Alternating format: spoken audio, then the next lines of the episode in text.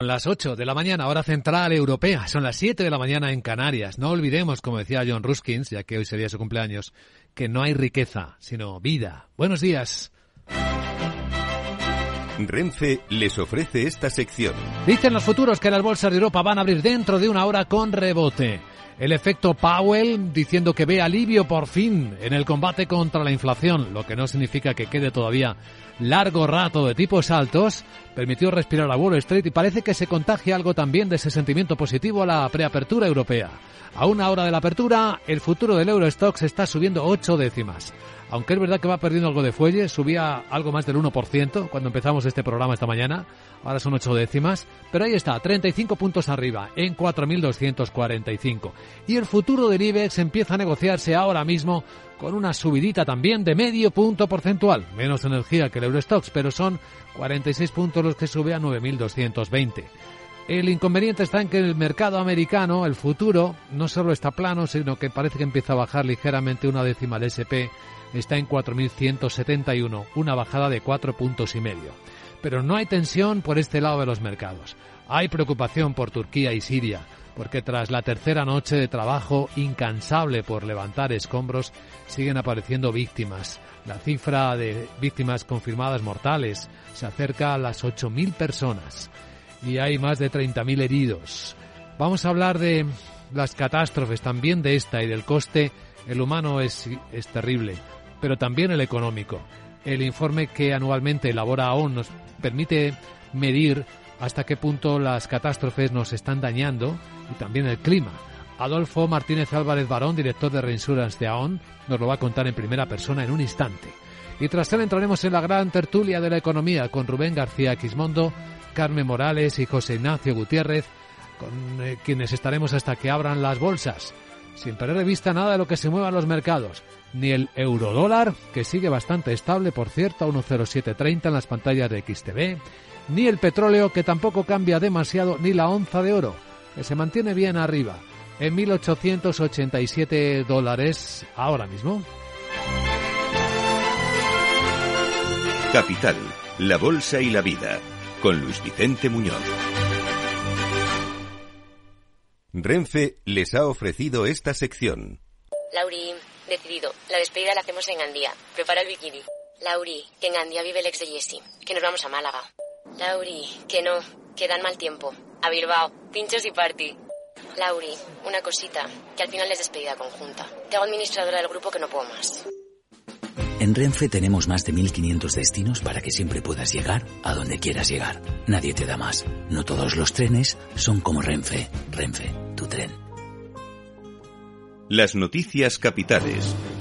Aquí están las claves del discurso sobre el Estado de la Unión. Vamos a resumirlas con Miguel San Martín, con la advertencia del presidente Joe Biden a China de que si amenazan su soberanía, lo dice por el globo y por algo más, actuará.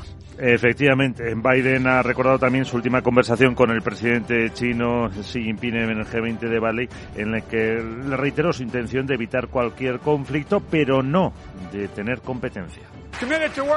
Me comprometo a trabajar con China, decía Biden. Podemos hacer avanzar los intereses americanos y beneficiar al mundo, pero no se equivoquen. Como dejamos claro la semana pasada, si China amenaza nuestra soberanía, actuaremos para proteger a nuestro país.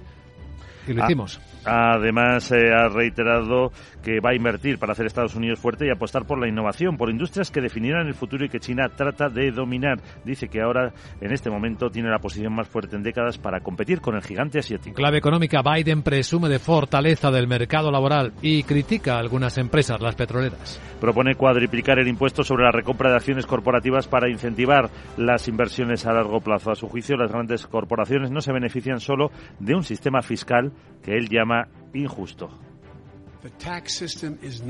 El sistema fiscal no es justo. No es justo.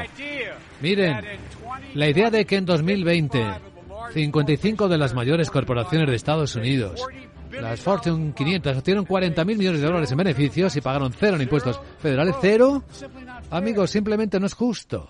Biden anuncia que el acero y cemento y otros materiales que se usan para la construcción de infraestructuras federales deberán ser fabricados en Estados Unidos. Se ha mostrado también preocupado por la inflación y ha pedido al Congreso una ley para restringir los datos recopilados por las tecnológicas. La Comisión Europea asume que es inevitable que se abandone el Tratado de la Carta de la Energía después de que varios países lo hayan hecho a título individual. Y por lo tanto impidan al bloque aprobar una versión modernizada del eh, mismo. España, Francia, Alemania y Países Bajos son algunos de los que han expresado su voluntad de irse. En cualquier caso, la Comisión advierte de que aquellos países que se salgan de la Carta de la Energía estarán sujetos a una cláusula de suspensión de 20 años, así que tendrá que seguir aplicando las normas del antiguo tratado a las nuevas inversiones hechas por inversores u otros firmantes de esta Carta. Y una previsión, el aumento de las capacidades de energías renovables y nuclear van a cubrir más del 90% del propio incremento de la demanda mundial de electricidad de aquí hasta el año 2025. Es el último informe que acaba de publicar hace unos minutos la Agencia Internacional de la Energía, que calcula que el consumo de gas y carbón se mantendrá estancado estos tres años.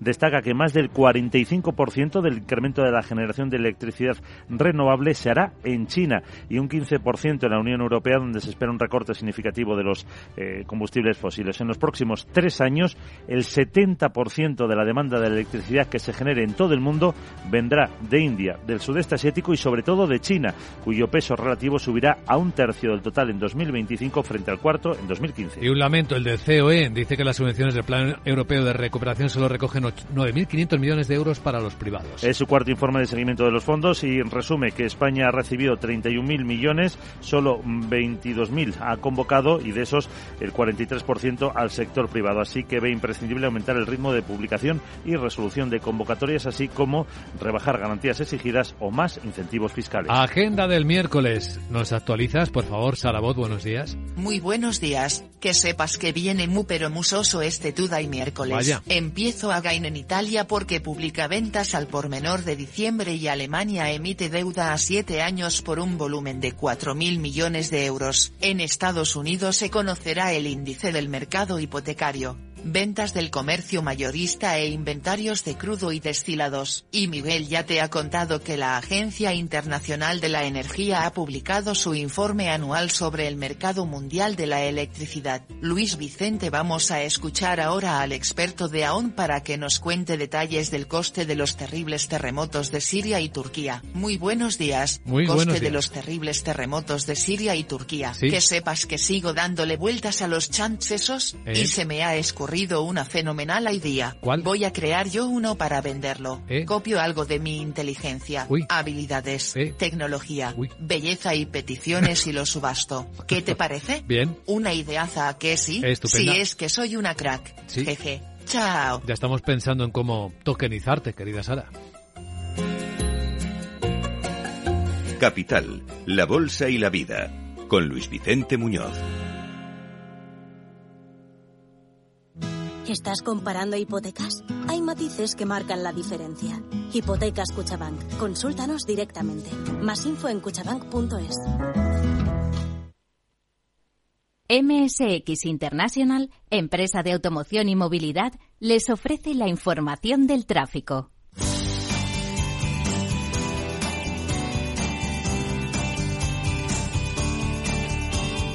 Un vistazo al tráfico en conexión con la DGT. Alfonso Martínez, buenos días.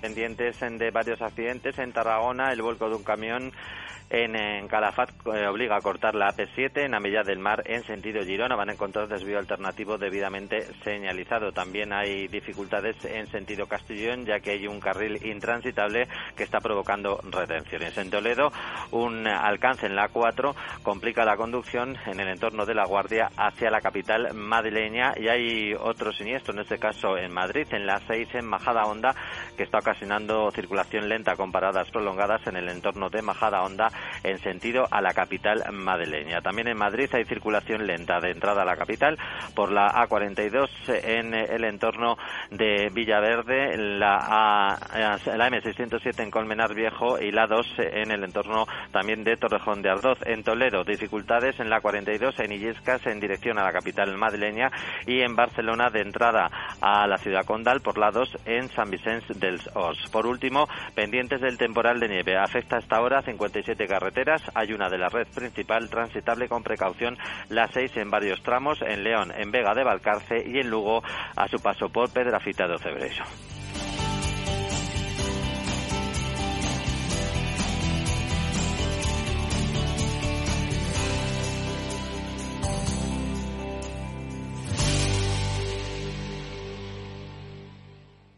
MSX International, empresa líder del sector de la automoción, les ha ofrecido la información del tráfico y les desea cautela con sus vehículos.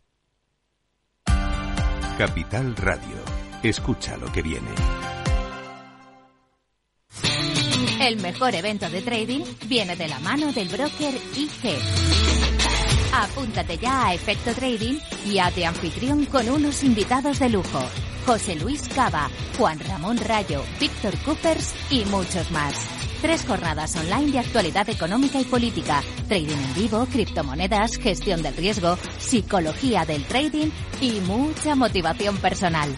Desde el lunes 20 al jueves 23 de febrero. Inspírate y adquiere tus propias estrategias. Solo tienes que registrarte a través de nuestra web o redes sociales. IGE. Todas las operaciones conllevan riesgo. En tiempos de incertidumbre, nuestra fortaleza es la estabilidad. En Nordea, pensamos que el equilibrio, la fiabilidad y la experiencia importan. Nuestra estrategia Stable Return muestra un sólido comportamiento en el largo plazo para sus inversiones. Invierta en estabilidad. Invierta en tranquilidad. Descubra más en nordea.es.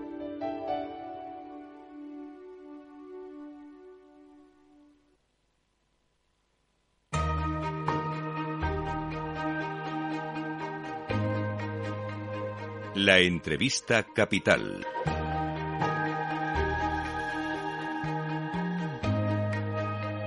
Luis Vicente Muñoz. Pues vamos a hablar de las catástrofes y las tragedias. En términos de pérdidas humanas es irreparable lo que ahora mismo está ocurriendo todavía. Cada minuto que pasa en Siria y en Turquía, donde los efectos de los terremotos en plural, no solo el grande, sino las réplicas, pues han seguido costando vidas. Cada minuto que se pasa sin poder rescatar a personas que podrían estar atrapadas pueden significar nuevas muertes, en una cifra que roza ya las 8.000 muertes confirmadas y que puede seguir terriblemente aumentando en las próximas horas. Claro, cada hora que pase pues es peor noticia. La pérdida humana es la, la más difícil, la más dura, la más dolorosa y luego está también la pérdida económica. Cada año AON realiza un registro, un balance de las pérdidas económicas mundiales que, se, que ocurren por catástrofes naturales y acaba de terminarlo este año también.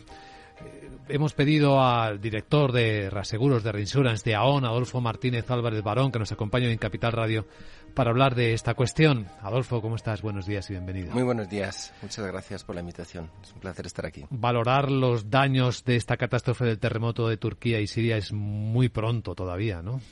Sí, efectivamente es todavía muy prematuro. Eh, los datos que nos, llevaron, nos llegaron ayer por la tarde de, bueno, de nuestros expertos en catástrofes sobre este terremoto es que los daños económicos se podrían situar, es una primera estimación, en torno a los 20.000 millones de dólares. Pero bueno, el tema ahora efectivamente es el, lo que acabas de mencionar, el número de víctimas humanas, que con cada hora que pasa eh, aumenta por, por algo que es muy simple. El terremoto es, yo creo, de las catástrofes naturales la que tiene más impacto tanto psicológico como físico para el ser humano. Es una de las catástrofes, uno de los tipos de catástrofes naturales que mide este informe anual de AON, ¿no? Pero hay, hay más, ¿no? Todas las, cualquier cosa Sí, bueno, que sea considerada catástrofe natural. Exacto, bueno, el, el informe de AON, que ya viene siendo una tradición, lo que intenta es identificar la actividad de catastrófica eh, provocada por fenómenos de la naturaleza durante todo el año, intentar eh, ayudar en la medida lo posible a definir estrategias de mitigación, desgraciadamente solo de cara a futuro, porque lo que ya ha ocurrido no se puede cambiar, y, y seguir también un poco la tendencia de, de los cambios en el clima, que en muchos casos, eh, bueno, tanto en el clima como diría yo, como en los factores demográficos, económico-demográficos, que son los que condicionan y generan los impactos desde el punto de vista humano y también desde el punto de vista económico. Son lo que podríamos llamar catástrofes naturales, porque una guerra, por ejemplo, no es una catástrofe natural. No, técnicamente se, se consume como catástrofe generada por el hombre. Eh, o man-made, como dicen los ingleses, pero no es una catástrofe natural en el sentido estricto. Aquí también se incluyen, claro, los efectos medioambientales, ¿no? Sequías, olas de calor, inundaciones, fundamentalmente. Efectivamente, además este año eh, ha sido, con, lógicamente, con, con el huracán em, que hemos tenido en Estados Unidos, que ha sido bueno el número uno como evento. Está costando, yo creo que el coste estimado actualmente es ronda entre los 55 millones. Además de, de este huracán Ian, que hemos oído en la prensa y ha tenido un seguimiento muy intenso, ha habido muchos fenómenos, em, digamos, diferentes de sequía, también de, de ola de calor, como el que hemos padecido, hemos sufrido en Europa que han generado cuantiosas em, pérdidas económicas, tanto a nivel de, los sectores productivos como a nivel del sector primario, sobre todo el sector agrario en, Latinoamérica, en concreto en Brasil y en Argentina. Y a nivel humano, eh, las olas de calor pues han generado, si las víctimas que se calculan para el año pasado fueron en 31.300 personas que murieron por catástrofes naturales, más del 70%, o en torno al 60%, fueron víctimas por ola de calor en Europa. Esto, como sabéis, eh, lo sufrimos todos en Europa en los meses de junio y julio. Y digamos que es el dato más destacable, además de, del huracán, em, que es el segundo huracán más grande en la historia en términos de coste económico, después de Katrina, que fue en el 2005. La cifra final del balance que hace aún de pérdidas económicas mundiales por catástrofes naturales, ¿hasta dónde subió el año pasado?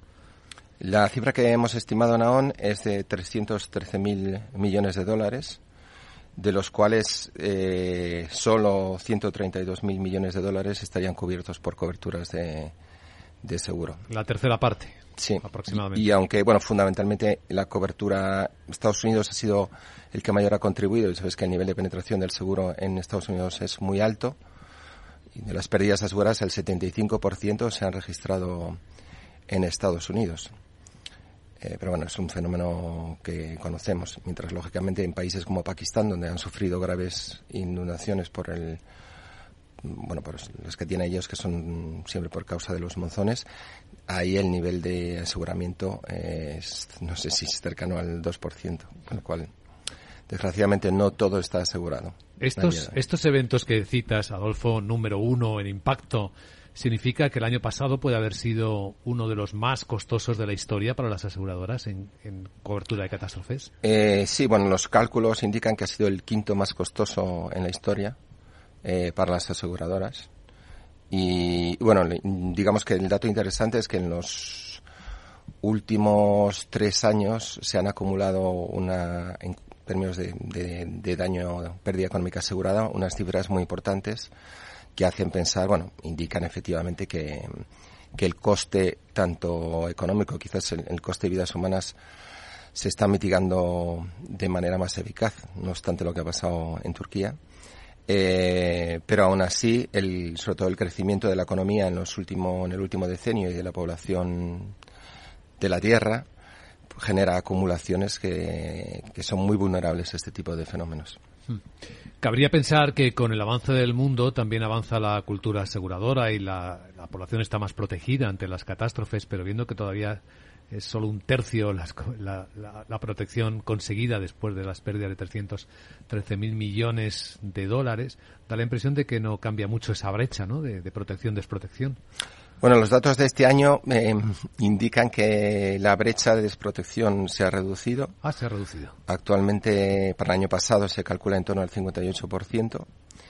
Eh, no obstante, el gap eh, sigue siendo sigue siendo muy grande y sobre todo en aquellos territorios donde eh, no solamente hay menos cultura de asegurarse, sino también donde no hay medios económicos o la población tiene un nivel cultural que nuevamente está aparejado al, al, nivel económico que no les permite, digamos, no les permite acceder a la protección del seguro. No obstante, bueno, las organizaciones internacionales están haciendo todo lo posible para que por lo menos los efectos eh, sobre la población se puedan mitigar en la medida de lo posible. ¿España cómo aparece en este informe en cuanto a eventos y catástrofes y daños? Bueno, España este año ha tenido la suerte de tener muy pocas catástrofes naturales comparado con, el año anterior. Sabéis que tuvimos Filomena. Filomena Yo siempre digo que cuando me incorporé fue el año que me incorporé a ON y yo siempre digo que yo soy no, no pandémico sino filoménico porque me incorporé a ON justo el día después de que acabó, bueno, lo peor de Filomena. Y bueno, España la verdad es que desde el punto de vista geográfico es una geografía benévola. No obstante, la frecuencia de los fenómenos catastróficos en España eh, también, como en el resto del mundo, está creciendo. Una pregunta, Adolfo. Ahora que estamos hablando tanto del paradigma tecnológico, de la incorporación de la inteligencia artificial y el Big Data, ¿no nos está permitiendo, no sé si, conocer mejor el efecto de las catástrofes, medirlo mejor, prevenirlo de alguna manera, predecirlo de otra o no? No llegamos ahí todavía. Bueno, esa es, una gran pregunta. Yo creo que efectivamente la tecnología eh, en, en este campo está avanzando mucho. Luego, desgraciadamente, como demuestra el caso de Turquía, eh, si los gobiernos o la sociedad no se dota de los instrumentos adecuados, como en el caso de Turquía, el código de construcción, que parece que no se ha respetado en muchos casos, eh, la consecuencia pues, es el derrumbe de los edificios en el caso de terremoto, por ejemplo. Y bueno, eso nos deja un poco con un sabor amargo, porque podemos analizar los datos, tener muchos datos y muchos instrumentos y después las medidas de ejecución de, de mitigación no se llevan a cabo con rigor, pues nos quedaremos donde estamos. Muy buena reflexión. Adolfo Martínez Álvarez Balón, director de Reaseguro en AON. Gracias por compartir este informe en Capital Radio. Mucha suerte, buen trabajo. Un placer, muchísimas gracias a vosotros.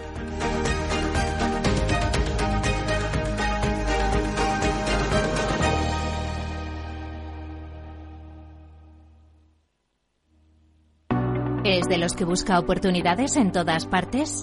Únase a más de 300.000 inversores de todo el mundo comprometidos con su trading. Con CMC Markets obtendrá una experiencia de trading mejorada con una plataforma de nivel institucional varias veces premiada con más de 12.000 activos a su alcance. Opere con el mejor. Pruébelo sin compromiso con una cuenta demo. Entre en cmcmarkets.es o llame al 911 140 700. CMC Markets, su broker online de confianza. Los CFD son instrumentos complejos y están asociados a un riesgo elevado de perder dinero rápidamente debido al apalancamiento. El 77% de las cuentas de inversores minoristas pierden dinero en la comercialización con CFDs con este proveedor. Debe considerar si comprende el funcionamiento de los CFDs y si puede permitirse asumir un riesgo elevado de perder su dinero. ¿Tipos de interés al alza? ¿Quieres invertir en bonos y letras? Auriga Bonos es la web especializada en dar acceso a inversores particulares a la renta fija. No esperes más. Invierte en bonos y letras del tesoro con aurigabonos.es o llama al 913-244200. Auriga Global Investors es una sociedad de valores regulada y supervisada por CNMV y adherida al Fogain. Si quieres conocer mejor las empresas con las que trabajas, empieza por Informa. Compruébalo con tres informes gratis, el nuestro para que nos conozcas más y los dos que tú elijas para tu negocio. Solicítalos ya en Informa.es. Informa, líder en información empresarial.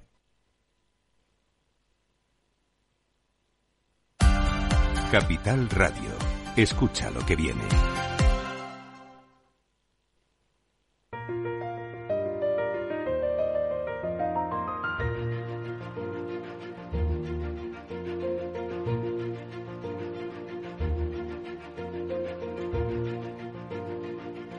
En Capital Radio comienza la gran tertulia de la economía con Luis Vicente Muñoz. Y hoy con Carmen Morales, que es profesora de liderazgo de ELIE Business School. ¿Cómo estás, Carmen? Buenos días. Muy bien, buenos días. Muy interesante el, planteamiento de, del ponente anterior, de Adolfo, ¿no? Sobre eh, Tú que conoces la zona de Turquía y Siria del terremoto, ¿crees que el daño puede ser mayor, ¿no? De lo que se estaba estimando ahora, 20.000 millones. Absolutamente, sí. Aparte, bueno, es, es, la gran placa tectónica, ¿no? De los montes Tauro, es, es todas las estribaciones de, del, del, Éufrates y el Tigris, ¿no? Entonces, claro, es, es, eh, es, es la, donde se chocan la placa eurásica con, eh, o sea, de Europa con Asia, ¿no? Eh, es, es, una zona riquísima, riquísima en todo, culturalmente hablando. Das cuenta que Gaziantep, por ejemplo, es la antigua Antioquía, la de los griegos, ¿no? O sea, son, son, son eh, pues, pues, poblaciones. Eh, eh, San Yurfa es, la ciudad natal de Abraham, es decir, es la historia, es la Biblia, es los Nuevos Testamentos. Eh, San Pedro y San Pablo se fueron caminando de Jerusalén a Antioquía, ¿no? ¿Muy poblada? no. Es muy poblada eh, y sobre todo ya no es solo los grandes movimientos que es un, fenómeno que ocurre en Turquía desde desde hace décadas no los grandes movimientos del campo a, las ciudades a los núcleos de población. Entonces eh, Gaziantep es una ciudad que tiene un censo aproximado de unos dos millones de habitantes pero digo aproximado daos cuenta que después de la guerra también entre en Siria pues todos esos grandes movimientos migratorios es, es la zona no declarada del Kurdistán la gran población, la gran capital del Kurdistán eh, está un poco más al, al, noreste, pero, eh, pero que es, um, ah, me acuerdo ahora. Eh, pero, pero de todas maneras hay grandes núcleos de población árabe, este, kurda, etcétera, y no son precisamente censados, no están censados. Luego las construcciones de la noche a la mañana eh, Lo que hace más difícil certificar muertes en muchos casos. No, y sobre todo malas edificaciones. Rubén García Quismondo, socio director de Cueva Abogados y Economistas. Buenos días, Rubén. Hola, buenos días. Buenos días. Aquí aprendiendo de historia y de geografía económica de Carmen. Es lo bueno de esta radio, cada día aprendemos algo. Es fascinante. No hay duda, no hay duda, no hay duda. Y José Ignacio Gutiérrez, miembro de la Confederación de Cuadros y Profesionales, presidente de la Federación de Servicios Financieros. ¿Cómo estás, José Ignacio? Muy buenos días. Pues sorprendido porque yo, yo creía, me había dado la impresión que era una zona no excesivamente poblada y los datos que nos estaba poniendo Carmen encima de la mesa, pues a mí me pone los pelos de punta, porque ver las imágenes es impresionante y con esa población quiere decir que la posible estimación final de víctimas pudiera ser muy elevada. Exacto. Hombre, no es, no es los grandes núcleos de población, eh, de, por ejemplo, de, Estambul, etcétera, ¿no? Pero hay una gran cantidad de población, probablemente no censada, eh, después de la guerra con, con Siria, ¿no? Además. Entonces es, una gran lástima, es, es un terrible, una terrible tragedia humanitaria y, sobre todo el, la el clima también. Es importante darnos cuenta, es una de las zonas más azotadas con un clima frísimo. Muy frío, nieve, ¿no? Muy frío, muy frío, sí. Por las noches, bueno, durante el día es extremadamente, tienen temperaturas muy extremas. Por el verano se, se, se fríen de calor y por el invierno pues, es helador, ¿no? Entonces. Bueno, pues ese es uno de los temas que nos ocupa, mm. que debe ocuparnos ahora y preocuparnos mucho y, y prever, ¿no? Como veíamos en la entrevista, claro, si no se respetan los códigos de construcción, cuando hay un evento, una catástrofe natural como esta, pues, pues se, se, se, traducen muertes de seres humanos. Así que que tomarse en serio las normas, aunque a veces no nos gusten, mm. pero en un mundo que la tecnología ya nos permite ver con mucha más transparencia los riesgos, pues deberíamos actuar, ¿no? Es una llamada a la actuación cada catástrofe natural que tenemos por delante. Bueno, de las historias del día y de las más próximas, ¿cómo estáis, queridos contertulios, que os inquieta esta mañana? diríamos que es lo que no nos inquieta. Que no nos inquieta. nos daría tiempo a contar algo, ¿no? Eh, la verdad es que seguimos una situación, eh, por lo menos desde mi punto de vista y como profesional del sector financiero, seguimos tremendamente después de, los datos económicos de las entidades financieras. Estamos muy pendientes de cómo se va a ejecutar el impuesto eh, al sector financiero, a las eléctricas, al posible impuesto especial también al sector de la distribución e incluso al posible impuesto al sector eh, inmobiliario que también parece que podría estar encima de la mesa, ¿no? A que tenga beneficios. Alguien levanta el dedo, pues. Ese es el concepto final que terminas dándote la impresión. Es decir, ese concepto de que pueda haber beneficios o rendimientos para los profesionales, autónomos, pymes, asalariados, mm. pues es un concepto eh, que en este país actualmente está mal visto está mal visto y hay que atacarlo. Entonces, bueno, pues eh, la verdad que el día a día te, te preocupa cuando eh, sabes que hay eh, millones de profesionales desarrollando su función y que hay un riesgo muy grande de, yo no me atrevo a decir, diría de una sustracción de, de una gran parte.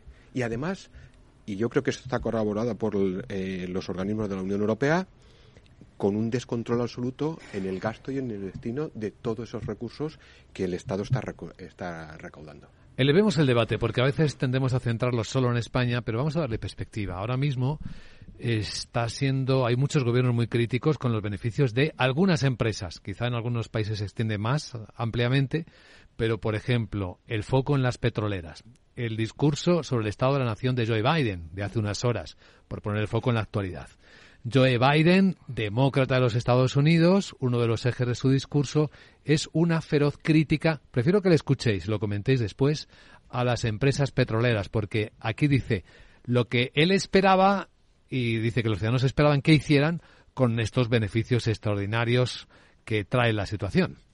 If they had in fact invested in the production to keep gas prices down, instead they used the record profits to buy back stock, rewarding their CEOs and shareholders. Corporations ought to do the right thing. That's why I propose we quadruple the tax on corporate stock buybacks and encourage long, long-term investments. Ha propuesto cuadruplicar el impuesto sobre la recompra de acciones por parte de las empresas para fomentar lo que dice inversiones a largo plazo, criticando en estas palabras que las petroleras deberían haber invertido en producción para mantener bajos los precios de la gasolina. En lugar de eso, han utilizado los beneficios récord para recomprar sus propias acciones y recompensar a sus consejeros delegados y a sus accionistas, Mm. dice. Bueno, yo lo que diría es que Joe Biden lo que tiene que hacer es dirigir Estados Unidos y no meterse en las empresas, ¿no? Los empresarios en general dirigen las empresas, saben lo que hacen con su dinero, saben dónde invertirlo, tienen una responsabilidad con sus accionistas, tienen que intentar ganar dinero, entre otras para pagar impuestos y para mantener a individuos como él en el, en el gobierno. Y yo creo que lo que estamos viendo es una especie de transformación ideológica que está causando un daño terrible y fundamental a la economía. Y es intervenir en todo. O sea, no solo a través de leyes, de normas, de decretos. Y luego, por otro lado, incluso valorar continuamente la actuación de los consejeros delegados, de los empresarios en sus empresas. Y al final lo que estamos viendo es que no funciona. Yo me fijaba ayer en los datos del mercado de trabajo y en realidad son un desastre. O sea, en realidad la norma que entró en vigor en abril. Pero en España te refieres, Me Rubén, refiero en España. Porque en Estados. Unidos es otro Bueno, pero planeta, Estados ¿eh? Unidos tiene un mercado de trabajo libre, con lo cual en general las indemnizaciones son muy bajas y haber una tasa de desempleo muy baja, tienes que trabajar y tienes trabajo para para rápidamente colocarte una vez que pierdes tu trabajo. En España tenemos una tasa de desempleo gigantesca, juvenil, por regiones, etcétera, y por lo tanto lo que intentamos continuamente es a través de normas que protegen al trabajador o que supuestamente lo protegen, dificultar la labor del empresario. Entonces el empresario se ve en una necesidad de supervivencia, porque tenemos una economía 50% sector público y luego todas las grandes empresas son oligopolios. Incluso la banca, cuatro bancos tienen el 80% del mercado bancario español, ¿no? Pasa en las eléctricas, pasa en el petróleo, pasa en la banca, pasa en las telecomunicaciones, pasa en continuos sectores. ¿Y todo eso dónde cae? Pues cae en esas pymes que son muy pequeñitas, que no quieren crecer, que son muy débiles, que son no sé qué, pero que son iguales en todo el mundo. Y al final se ven en la obligación de cumplir una serie de normas que han invertido en el laboratorio de comisiones obreras que ha tomado el Ministerio de Trabajo y otra serie de sindicalistas que no, que no llevan a nada. Entonces, uno ve los datos de los empleos fijos discontinuos y son continuas dimisiones, no se cumple el periodo de prueba. ¿Por qué? Pues porque el empresario no tiene cómo contratar, no tiene cómo flexibilizar porque se ha suprimido el contrato temporal. Entonces, los datos dicen no, ha bajado la temporalidad, pero ha bajado porque simplemente has introducido un contrato que ahora llamas indefinido, que lleva toda la vida, y has suprimido toda la temporalidad. Pero no has bajado las indemnizaciones. Entonces, el empresario que tiene que hacer frente a esos riesgos, que es aquel que compite en un mercado realmente competitivo, en el que tiene otros empresarios compitiendo con él, que no es un oligopolio, ¿no? Eh, pues claro, lógicamente no tiene manera de salir adelante. Cada vez está más asfixiado por regulaciones, por impuestos, etcétera. Todos los sectores tienen se- eh, impuestos especiales, las eléctricas, la banca, hace poco hablábamos de la distribución, ahora hablan de las constructoras, mañana serán de las petroleras. Entonces es un círculo vicioso de gasto eh, es una adicción al gasto. Yo me di cuenta que es como aquel, aquella persona que tiene adicción al juego, adicción a las compras. El sector público nunca tiene bastante. Es como una especie de leviatán, esto ya está muy probado en la, en la historia económica, en la cual siempre quiere más. Porque yo jamás he oído a un funcionario, yo los oigo muy a menudo, que diga, no, pues oye, tengo poco trabajo, eh, somos suficientes en la oficina en la que estoy. Y sin embargo va subiendo, o sea, en los últimos eh, cinco años 650.000 funcionarios más, empleados públicos. Da igual el sector, pero no paran de necesitar más. Y para mantenerlos hay que pagar impuestos. Y realmente para pagar esos impuestos, las grandes empresas que manejan oligopolios y por lo tanto no compiten tanto, transmiten el precio a las pequeñas empresas, que sí tienen que competir. O sea, el panadero tiene 28 panaderías allí cerca, el tío que tiene una clínica veterinaria, el tío que tiene una clínica odontológica, el despacho de abogados, el despacho de economistas. Quiero decir que ese es el, el sector que realmente es como una especie de economía salvaje. Entonces, pues nos vamos a Globo, le metemos 260 millones de euros de multas, pero los tribunales no le dan la razón al Ministerio de Trabajo. No analiza cada caso y le van quitando la razón. Y entonces la ministra, en concreto, le amenaza con el artículo 311 del Código Penal, diciendo que los eh, empresarios, los administradores en este caso, pues podrían estar incurriendo en un delito penal, código que ha modificado ex proceso para poder imponer todavía más al empresario. O sea, que en realidad nos están dirigiendo sindicalistas que están causando un daño tremendo a la economía. Como no me gusta los resultados que da la economía real, entonces empiezo a manipular los datos.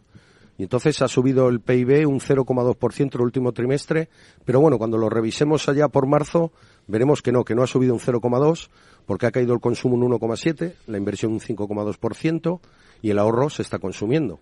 Entonces, recuerda un jueguecillo de mesa con tres cubiletes. Claro, ¿eh? te queda, solo te queda el sector exterior, no te cuadra ese, ese crecimiento. Pero ¿para qué es? Para que en el primer trimestre, que saben que va a ser crecimiento negativo, no haya una recesión técnica.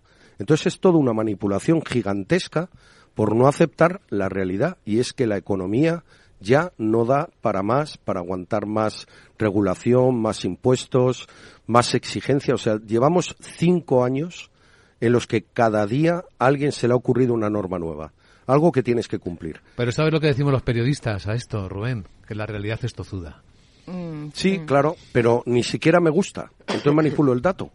Entonces cojo y digo, no, el dato ha bajado la temporalidad, pero ha bajado la temporalidad por el fijo discontinuo este, que está la mitad del tiempo sin trabajar, pero que ya no lo contabilizo como, o porque simplemente necesito 2,4 contratos para cada empleo definido, o cinco y pico, o porque el empresario se busca la manera, y luego lo ponemos a parir, porque claro, luego ese empresario es un degenerado, no cumple las normas, o globo, pero los tribunales no les dan la razón continuamente se la quitan.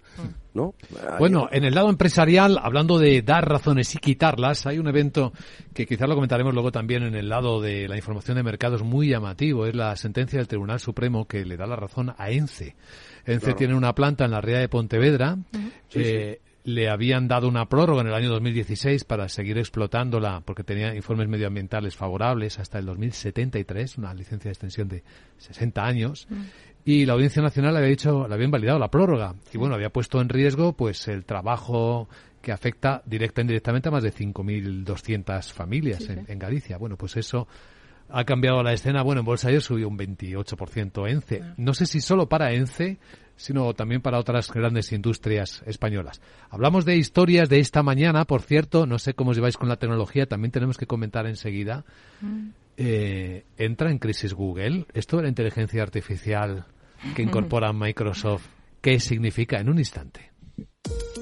En la era de la realidad virtual y teletrabajo, las empresas utilizan cada vez más los servicios en la nube e Internet se convierte en la nueva red corporativa. Pero la nube no siempre es un entorno muy seguro. Zscaler, con su nuevo y radical modelo Zero Trust, asegura usuarios y cargas de trabajo tanto de aplicaciones públicas como privadas. Descubra más en zscaler.es.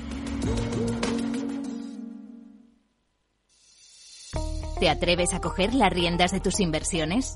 Caser Asesores Financieros te ofrece la oportunidad de unirte a un grupo de profesionales independientes. Tendrás a tu alcance todas las herramientas necesarias para disfrutar de un asesoramiento diferencial, con el respaldo de una de las aseguradoras líderes en el mercado. Caser Asesores Financieros, seguros de tu inversión. Contacta con nosotros en info arroba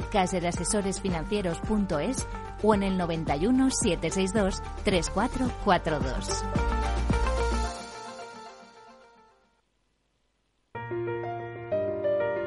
Estás escuchando la gran tertulia de la economía. Aprovecho para adelantaros que las bolsas de Europa vienen con subidas ahora en poco más de 20 minutos. Ahora mismo está subiendo 8 décimas el futuro del Eurostox en 4.245 Y cinco décimas el futuro del IBEX, la mitad, en 9.215. Ojo que el futuro americano, aunque anoche acabó con subidas Wall Street después de escuchar a Jerome Powell decir que notaba ya cierto alivio en la presión inflacionista, pero que eso no quitaba que siguiéramos con tipos de interés todavía un rato, bueno, pues el mercado acabó arriba, pero el futuro americano viene abajo un poquito, una décima. 4,25 puntos baja el SP en 4.171, según veo en las pantallas de XTV. ¿Te interesa la bolsa? Pues entonces tienes que saber esto. XTB te regala una acción por abrir una cuenta. Has oído bien, te la regala. Además no te puedes perder la mejor tarifa para comprar y vender acciones 7F de todo el mundo sin comisiones. ¿Qué significa sin comisiones? Pues que mientras tu inversión mensual no exceda los 100.000 euros, invertir en acciones ETFs en XTB no conlleva comisión alguna. Entra ahora en xtb.com y comprueba lo que te cuento. Un broker, muchas posibilidades. xtb.com. A partir de 100.000 euros al mes, la comisión es del 0,2% mínimo 10 euros. Invertir implica riesgos. Seguimos en la gran tertulia de la economía en Capital Radio. Bueno, descorcharon champán ¿eh? ayer los trabajadores de ENCE al conocer, eh, todavía no está publicada la sentencia. Ah, bueno, hay dos, eh, dos sentencias que son revocadas por el Tribunal Supremo al decidir que el permiso que otorgó en 2016 el gobierno que entonces era de Mariano Rajoy para extender la autorización y operar en la ría de Pontevedra a la papelera ENCE pues se restituía, ¿no? Con pleno derecho. Y bueno, pues eh, también respiraron aliviadas eh, las 5.200 familias que dependen de la actividad de explotación forestal, transportes y todo esto. Sí, sí. Hombre, ahí el, debate era si podía ocupar el espacio marítimo, ¿no? Sí, porque la, ley de costas por la ley de costas cuestión si podía estar ahí. En, del año 88 y lo que viene decir... Está antes de la ley de costas. Claro, ellos llevan allí muchísimos años, ¿no? Con lo cual tenían un derecho consolidado y lo que se ha hecho es alargarlo. Se alarga en un plazo muy importante pues lógicamente para darte un escenario de inversión en el que tú puedas saber que si haces nuevas inversiones en maquinaria o en lo que sea, que es muy importante en el caso de la celulosa, que es lo que fabrica ENCE, ENCE la empresa nacional de celulosas, pues eh, es fundamental. Y además lo que el Supremo nos viene a decir es si usted tenía un permiso medioambiental favorable a la extensión del periodo que usted había solicitado y la licencia que se le dio, que había sido revocada por la Audiencia Nacional, pues tenía eso, eh, pues hay que respetar esa licencia porque tenía un permiso medioambiental y los estudios medioambientales son favorables. ¿Quién había recurrido? Lógicamente Greenpeace, ¿no? Que probablemente no crea ni un solo puesto de trabajo en Pontevedra, además de los tres que tiene allí que reciben una subvención del Estado para poder mantener su puesto de trabajo, porque dudo muy mucho que las cuotas de los afiliados de Greenpeace los estén manteniendo. Entonces, hace un trabajo positivo pero negativo a la vez porque si los estudios de impacto ambiental, quiere decir, la actividad humana tiene un impacto en la naturaleza, hay que minimizarlo, hay que tratar de reconducirlo, hay que tratar de reconducir las emisiones, el tratamiento de las aguas, el respeto a toda la naturaleza, pero no podemos impedir la actividad humana. Quiero decir, el, hombre, podríamos volver a la cueva, desnudarnos todos y ir por ahí en taparrabos. No es necesario. No, pero quiero decirte que tampoco es necesario eso. Entonces, si yo tengo un estudio de impacto ambiental que me somete a un conjunto muy fuerte de obligaciones para minimizar mi impacto ambiental y es favorable y lo han dado las propias autoridades, si las autoridades me han concedido la licencia, pues hombre, por un recurso que suspende, es que estamos continuamente con un abuso de, del derecho por parte de los que ejercen en el gobierno. ¿eh? José Ignacio. Sí, yo creo que en lo que viene esta sentencia sobre todo es a restituir la seguridad jurídica un principio muy importante. Es decir, existen ciertos derechos, hay normas posteriores, hay que adaptarse a esas normas y tratar de cumplir esas normas en todo cuanto, sobre todo en materia medioambiental, pero eh, una norma posterior lo que no puede es derogar derechos adquiridos. Y este es un principio básico muy importante eh, en todo lo que es la, normativa medioambiental. Eh, porque, eh, vamos a ver, nadie discute que hay que evitar la destrucción del medio ambiente mm. y hay que proteger el planeta. Pero hay algo muy importante. tiene que ir en consonancia con la capacidad de adaptación de la, de la propia sociedad a esa protección medioambiental. Lo que no podemos es destruir toda nuestra economía para proteger porque este es un principio que sí defienden muchas organizaciones ecologistas, donde dicen que la, eh, el, el, medio ambiente, el planeta existía antes que el ser humano y por lo tanto el derecho lo tiene el planeta y no el ser humano. Este principio tan extremo es defendido por organizaciones eh, ecologistas. ¿Eh? Entonces, eh, hay que adaptar y, por supuesto, hay que preservar el medio ambiente pero cuidado, no pongamos en peligro incluso la supervivencia del propio ser humano, Mm. ¿eh? que, que también hemos llegado a unos principios y a unos planteamientos extremos. Ya, no, será interesante ver qué es lo qué es lo que pasa con todas estas industrias según se va acercando el, el 2030, ¿no? La famosa Agenda 2030 y ahí hay una palanca muy importante, ¿no? Que, que, que efectivamente estas organizaciones ecologistas eh, pues ponen en consideración. Es, también en línea con lo de los, los impuestos de los, a las petroleras, ¿no? De Biden, etcétera. Entonces está, también tiene eh, pues empresas contaminantes, bueno, la celulosa, pues obviamente sí es, es, un negocio bastante, es un, una industria bastante natural, ¿no? Dentro de lo que, pero sí hay una intensa contaminación olfativa, sobre todo, ¿no? Yo creo que pero ha cambiado mucho. Y mire, la propia ENCE, mucho, los planes, sí, los nuevos sí. desarrollos empresariales que tiene Sí. en otros lugares van eh, ya a partir del reciclaje de cartones. Ya no necesita más madera. Más madera, exacto. Sino que a partir de lo existente se Sí, están sí. haciendo producción de los nuevos materiales. Claro, sí, sí, sí. Y eso es la tecnología ha ayudado.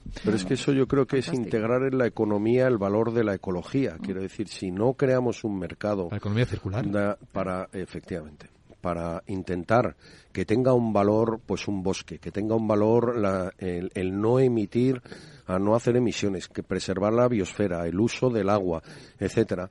No convenceremos a la población porque de una u otra manera eh, y, lo, y, y lo estabas diciendo tú ahora mismo, ¿no? En las organizaciones ecologistas defienden un posicionamiento. Ya han ayudado mucho en algunas ocasiones a cambiar, digamos, la conciencia de las personas. Pero claro, detrás de eso hay, hay una ideología. Ayer el Supremo también incluía a las actividades taurinas dentro del bono joven, ¿no? Pero, ¿y por qué no lo he incluido? Pues porque mi ideología me dice que para mí una actividad taurina no es. Pero es que tú no tienes derecho a pedirle a un joven qué cultura consume. Él decide, con ese dinero que tú le das, que no le deberías de dar, todo hay que decirlo, así podrías bajar los impuestos, pero bueno, ya que decides despilfarrar dinero como un estúpido, con perdón de la expresión, pues ¿quién eres tú para decirle qué tipo de libros, qué tipo de música, qué cultura, a qué espectáculos va? No eres nadie. Y en la ecología pasa lo mismo. No podemos imponer a las personas el prescindir de un bienestar sin, eh, digamos, valorarlo. Todos entendemos que el planeta hay que protegerlo, que el medio ambiente, y lo entiende ENCE, como, como decía ahora mismo Luis Vicente, pues intentando generar nuevos productos mucho menos contaminantes, etcétera. Pero claro, una concesión de 60 años me permite realizar las inversiones necesarias para esa transformación Bueno, y, y industrial. fíjese en el dato, calcula ENCE que el impacto en sus cuentas de esta seguridad jurídica a la que hacía referencia José Ignacio le va a aportar 169 millones de euros que libera precisamente para hacer estas cosas nuevas. Sí, además un- una apuesta por ENCE y por los, las papeleras y las celulosas frente a los plásticos también, ¿no? Que eso, o sea, en, Claro, en el, claro, en claro, la balanza claro. de, de la- del ecologismo y de la Agencia, Bueno. Agencia 2030, efectivamente, es, dices, bueno, pues si no apuestas por plásticos, pues No, tiene que este ser es papel. un tema importantísimo, pero para mí, no sé si para vosotros también, Mm. la frase del día va a ser esta, la de Satya Nadella, el CEO de Microsoft. It's a new day uh, in search. It's a new paradigm for search. In fact, a race starts today. Es un nuevo día para las búsquedas, es un nuevo paradigma en las búsquedas. La Mm. carrera comienza hoy, decía hace apenas unas horas, refiriéndose al hecho que ha confirmado Microsoft, y es que incorpora la tecnología de inteligencia artifici- Mm. artificial desarrollada por OpenAI en su buscador Bing y en su navegador Edge. Yo he entrado esta mañana, ya. Y ya, sí, sí, sí, sí. Es, no, es, es muy rico, o sea, el, el- el- o sea la, la, la variedad de... ¿Google está en peligro? referencia Probablemente, probablemente. Sí, porque al final es que es como el, el, pues el navegador de cabecera, pero el, el que cambies de uno a otro, pues ¿qué te ha fidelizado Google, no? Al final es, una cuestión de decir, pues si me dan más y mejor, pues salvo que ahora se plantee Google entrar en la carrera de inteligencia artificial. Ah, ya entró, ¿eh? ya, ha invertido un dineral con Lambda. Sí, sí, pero en la oferta, el display de la pantalla es muchísimo más rico. El de Bing, desde luego, por lo poco que he visto esta mañana, pues eh, qué, buena que es la competencia, ¿verdad? es sanísima. Qué capacidad tiene de, cambiarlo de generar todo innovación, de generar que personas en OpenAI desarrollen la tecnología, que los de Microsoft digan esta es mi oportunidad de que mi buscador Bing, totalmente olvidado, amenace la cuota que creo que tiene Google del 90%. ¿Cuánto me alegra ver eso? Ver cómo el dinamismo empresarial y la competencia genera riqueza y genera oportunidades para los consumidores, porque eso es lo que siempre se nos olvida. ¿Gana o no gana el consumidor? Esa es la regla. Si gana el consumidor porque tiene más selección, pues bienvenido sea y que Google, ¿no? Haga lo que pueda. acaba de decir la clave, que Google haga lo que pueda. En tecnología la ventaja competitiva dura muy poco espacio. Y esto también hay que tenerlo muy presente. Perfecto. Esas ventajas. Eh, bueno, lo único que puede ir es en favor del usuario. A veces, quien piensa que es para siempre, es solo un instante, como decía Alicia. Ha sido, ha sido, un monopolio Google durante. Gracias, amigos. Y buen día. Buenos días. Buenos días. DEPAM, 150 años de consistencia en gestión de fondos de inversión y mandatos. Optimiza tu cartera con nuestras especialidades en renta fija, renta variable e inmobiliario cotizado. Consulta depamfans.com y a tu asesor financiero. DEPAM, confianza y conocimiento. Mario, que eso de que no te da tiempo a pillar el tren. No te preocupes, que lo he mirado y hay un tren cada hora. Así que nada, salsero, duchita fría, cafetito para la resaca y ya te estás viniendo que está tu ahijao y toda su clase esperándote. Niños, saluda al Tito. ¡Tito! En Renfe tenemos la mayor frecuencia de trenes de este país. Nadie te da más. No todos los trenes son como Renfe. Renfe, tu tren. ¡Vaya acción! ¿La has visto? ¿Qué acción? Una acción gratis.